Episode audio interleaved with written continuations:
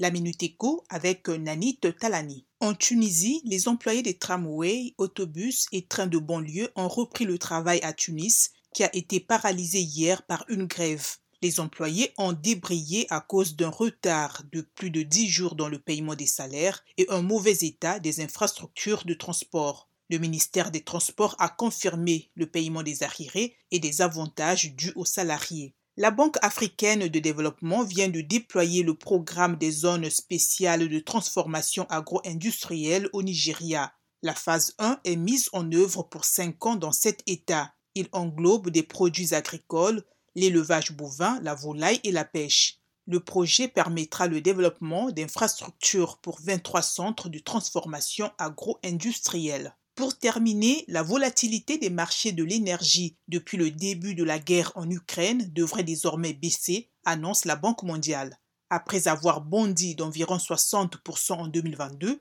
les prix de l'énergie devraient diminuer de 11% en 2023. Malgré cette décrue, ils resteront supérieurs de 75% de leur moyenne de ces cinq dernières années.